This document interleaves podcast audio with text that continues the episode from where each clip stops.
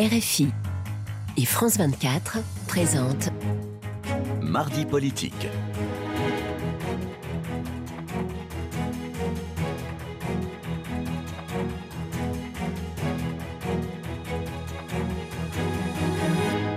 C'est l'heure de mardi politique sur France 24 RFI. Bonsoir Frédéric Rivière. Bonsoir Rosine, bonsoir à tous. Et ensemble, nous euh, recevons Clémence Guettet, vice-présidente du groupe La France Insoumise et députée du Val-de-Marne. Bonsoir. Bonsoir. Et merci d'avoir euh, accepté notre invitation. Alors, devant la, pénurie de, de, carburant, euh, la première ministre Elisabeth Borne a annoncé aujourd'hui à l'Assemblée nationale la réquisition des personnels pour le déblocage des dépôts du groupe Esso ExxonMobil. La droite a critiqué le gouvernement pour avoir tardé à prendre cette décision. Peut-on laisser un pays en panne sèche, Clémence Guettet?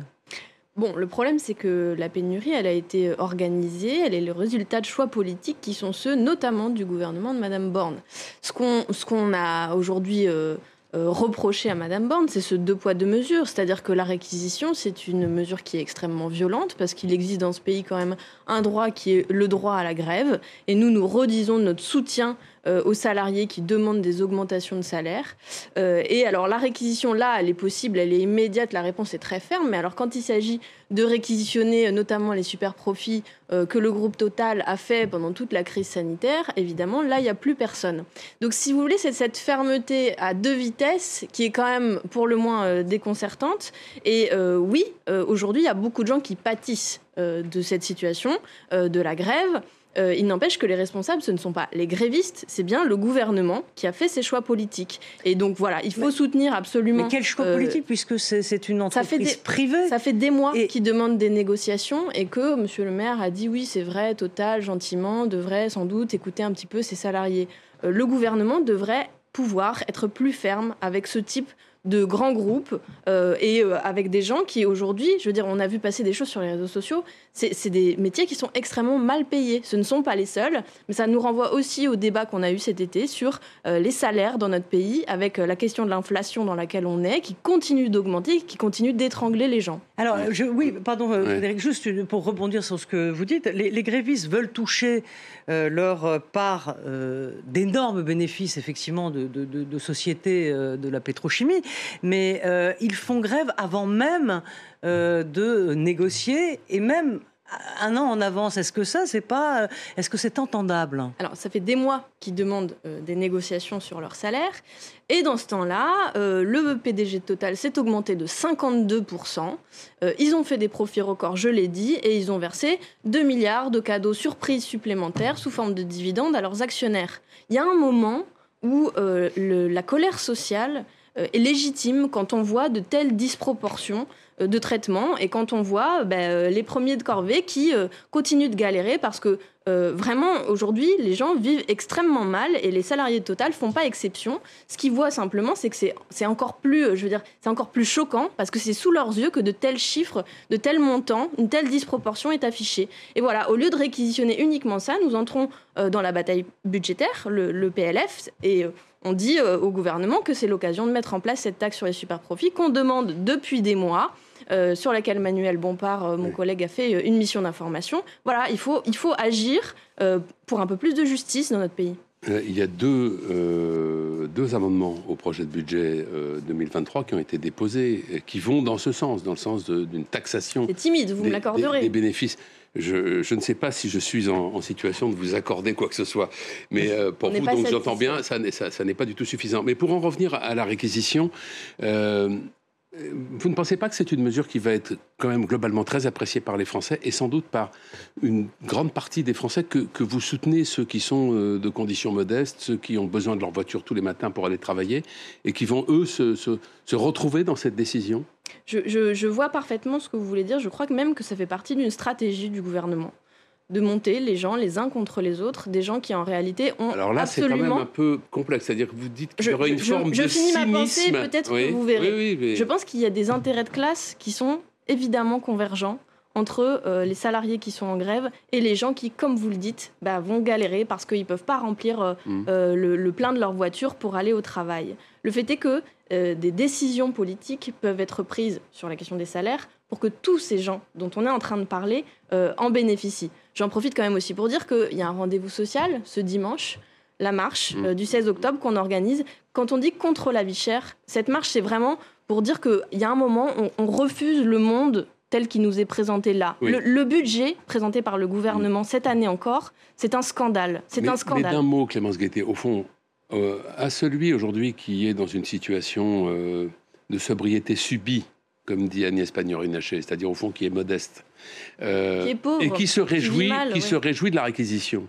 Vous lui dites attention, vous êtes en train de vous faire avoir? Bien sûr, je pense que c'est ça. Je pense que, je pense que les gens euh, qui ont suivi les débats qu'on a eus sur le pouvoir d'achat, quand on expliquait que non, des petites primes à l'appréciation du patron, c'est-à-dire qui n'arrivent quasiment jamais, au lieu d'augmentation de salaire, c'est une arnaque, je pense que ce message politique a été mmh. entendu. Mmh. Et je pense que dans la période, le gouvernement est en train de continuer à faire la même chose. Et quand ils disent que des salariés en grève, aujourd'hui c'est le chaos, c'est la violence, etc., ils ne se rendent pas compte que le chaos, la violence, c'est eux qui l'instille dans la société en ce moment. C'est vraiment eux. Mais on vous reproche tout de même de ne pas avoir euh, de, de, pensée pour ce que disait Frédéric, pour le petit artisan euh, qui doit aller travailler, pour l'infirmier qui doit aller voir ses patients. Et euh, j'entendais un, des, un des infirmiers qui disait mais si je ne peux pas aller m'occuper de, cette patiente, je suis obligé de l'hospitaliser. Donc il y a des gens qui vont Ça, pâtir. parfaitement. J'ai visité petits travailleurs ou des travailleurs tout court. J'ai visité l'hôpital de ma circonscription la semaine dernière. Les aides-soignantes, les infirmières infirmières, c'est majoritairement des femmes, me disaient exactement ça. Me disaient si ça se trouve, on va même pas pouvoir venir à l'hôpital la semaine prochaine parce qu'on peut pas faire le plein. Donc vous le truc, c'est qu'il y a d'autres solutions politiques et que ça fait des mois qu'on les propose. Euh, le blocage des prix, la taxation des super profits, l'augmentation des salaires. Le gouvernement nous, nous accule et fait comme s'il n'y avait aucune autre solution et qu'aujourd'hui, ben voilà, il y a des violents, il y a des grévistes, c'est leur faute. C'est faux. Et c'est ce, et ce, ce mensonge-là qu'il faut absolument déconstruire pour que les gens sentent un intérêt, un intérêt convergent qu'ils ont, c'est-à-dire mhm. qu'ils sont mal payés, qu'ils vivent, qu'ils vivent mal et qu'ils subissent euh, des choix qui nous sont imposés. Euh, en matière salariale, euh, même si peut-être y a-t-il eu des excès dans la présentation qui a pu être faite du, niveau de revenus des, des personnels des, entreprises pétrolières. Bah, on a dit qu'ils gagnaient 5 000 euros net. Oui, il y a malgré, des excès. malgré tout, il semble que ce ne soit pas non plus parmi les plus malheureux. Est-ce que pour vous, euh, on peut défendre de la même manière des salariés qui ne sont, on va dire, pas si mal payés que vous ne le feriez pour des gens qui, eux, vraiment luttent pour euh, quasi leur survie Vous trouvez que 1500 euros net par mois, c'est trop et qu'ils devraient quasiment vous partager dans la caricature inverse, Mais non, ils, touchent 1500 euros net. C'est pas parce qu'il y a plus malheureux. Oui, il y a des AESH qui sont à 700, 800 euros net par mois, c'est clair. Est-ce que c'est pour ça que je vais dire que ceux qui sont à 1500, ça va, franchement, ils devraient faire un effort? Non, parce qu'avec 1500 euros net, aujourd'hui, dans notre pays, on vit mal, on vit très mal. On se prive de vacances, on peut pas faire faire toutes les activités aux gosses qu'on voudrait faire. Qu'on voudrait faire. C'est ça la réalité.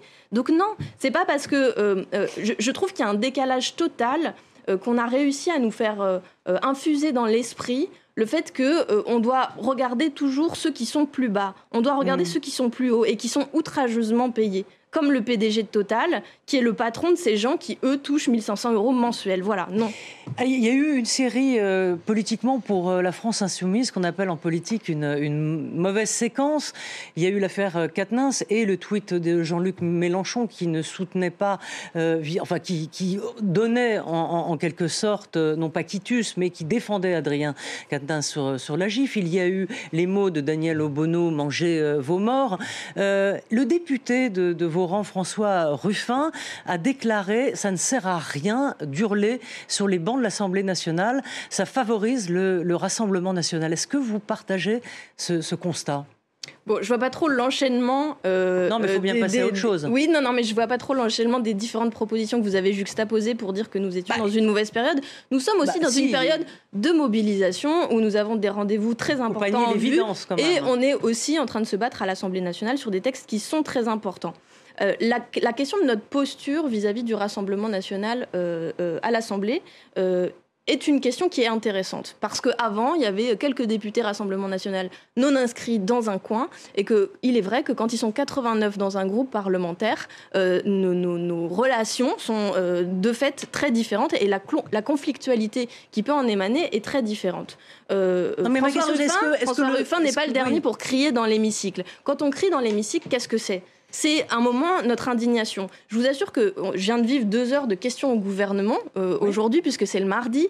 Quand vous entendez deux heures de langue de bois, euh, de contre-vérité gouvernementale, il y a parfois des moments où vous avez envie de vous exprimer. Et je crois que c'est aussi raccord avec ce pourquoi euh, les gens nous ont élus. Euh, de, pouvoir, euh, ben, voilà, de pouvoir répercuter cette colère, de pouvoir dire que non, euh, ce qui est dit est, faux, et de pouvoir le dire fortement. Donc non, on n'a pas honte de, cette posture-là, de cette combativité-là.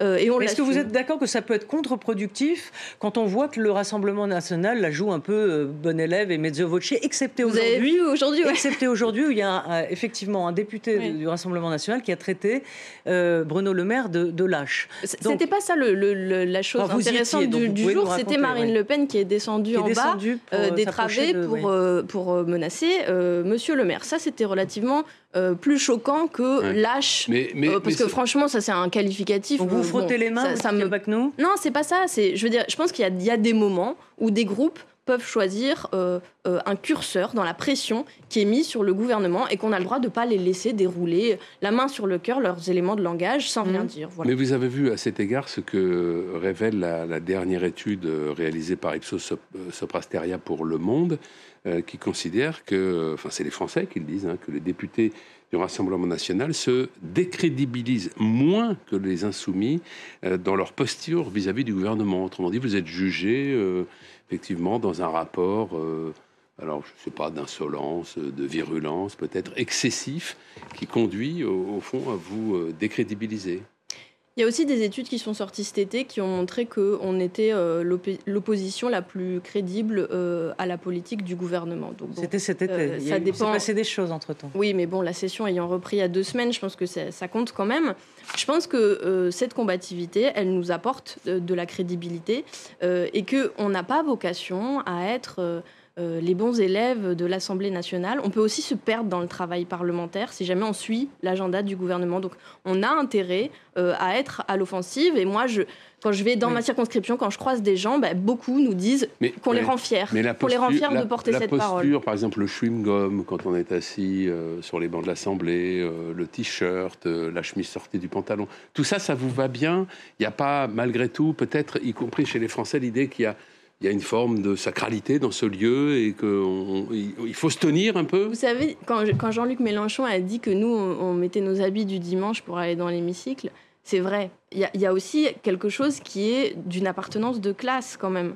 Euh, et, la plupart de mes collègues, tous mes collègues même euh, du groupe, euh, je parlais que pour le, groupe mm. FI, on, respecte cette institution et on essaye surtout de respecter le mandat qui nous a été confié. Après, chacun agit dans son style. Euh, voilà, euh, Clémentine Autain n'est pas Louis Boyard, qui n'est pas euh, Ségolène Amiot, qui n'est pas Maxime Lenné. Bon, on est 75, mm. très différents, qui, avons exercé des métiers différents, qui avons des responsabilités différentes. Et je crois que c'est bien si, si chacun peut venir en se sentant aussi un peu à l'aise. Parce que je vous assure que parler devant 300... Euh, macroniste qui vous renvoie du mépris de classe, comme ça a été le cas euh, pour euh, Caroline Fiat, à qui on a dit que c'était une députée bac, bac 2, qui disait à Adrien Quatennens que c'était un député call center. Il y a une violence sociale aussi dans cette institution-là. Donc qu'on y aille en étant fier de ce qu'on est et en représentant euh, les gens qui nous ont élus, je crois que c'est plutôt une mm. bonne chose. Alors, quant à Jean-Luc Mélenchon, on voit qu'il a perdu des plumes dans cette affaire euh, euh il perd, euh, vous, vous perdez des, points dans, d'ailleurs, dans, les sondages d'opinion. Vous êtes à 42% des, Français qui désapprouvent la manière dont les députés de la France Insoumise se comportent à l'Assemblée nationale. Et Jean Ça fait combien qui apprécient comment on se comporte? Bah, vous faites le calcul. Ouais, ça fait beaucoup. faire 58. ouais, c'est pas mal. Mais il y a Jean-Luc Mélenchon a été un moteur, a été un moteur, un atout, euh, une éloquence. Il nous a permis de faire 22% puis 26% législatifs. Est-ce qu'il est en train de devenir un boulet pour vous? Non, pas du tout. Euh, Jean-Luc Mélenchon, voilà, je, viens de le dire, mais c'est l'homme qui, euh, pour la troisième campagne présidentielle, nous a encore fait progresser, nous a fait faire 22%. On était à rien du second tour. C'est pas un, un, élément de langage que de le dire. Ça, suscité un immense espoir. Ensuite, euh, sur euh, Jean-Luc Mélenchon, Premier ministre, on a fait 26%. Non, mais je veux dire... d'or, euh, Jean-Luc Mélenchon. Mais non, c'est pas ça. Mais je veux dire, il y a un moment aussi où, où une actualité ne peut pas chasser l'autre. Les élections dont je vous parle, c'était il y a trois mois. Euh, cette popularité, ce que ça a suscité dans le pays, euh, c'était il y a trois mois. Et Jean-Luc Mélenchon va aujourd'hui, parce qu'il n'est plus euh, député, avoir un, nouveau rôle dans l'organisation, va aussi se consacrer à des tâches intellectuelles qui, qui l'affectionnent. Mmh. Et donc il continuera d'être un élément extrêmement important, voire central de l'organisation. il a été question aujourd'hui à l'Assemblée nationale, évidemment, de la situation internationale et en particulier de la guerre de la Russie contre l'Ukraine. Le conflit a pris ces derniers jours une nouvelle tournure. Euh, les États-Unis et la France ont promis d'augmenter encore leur aide euh, en matériel militaire à l'Ukraine. Pensez-vous qu'il faille continuer euh, sans cesse dans cette spirale qui nous conduit peut-être à une situation catastrophique? Bon, je pense que, comme tout le monde, je suis, on est, avec le groupe parlementaire, extrêmement préoccupé par la situation, parce que vous l'avez dit, on est entré dans une nouvelle phase de la guerre, extrêmement violente, qui touche principalement des civils. Et donc la première chose à dire sur ce sujet, je crois, c'est notre soutien au peuple ukrainien qui, comme il peut, résiste, et aussi, en partie, au peuple russe quand il refuse euh, la guerre dans laquelle les entraîne euh, de manière aveugle euh, M. Poutine.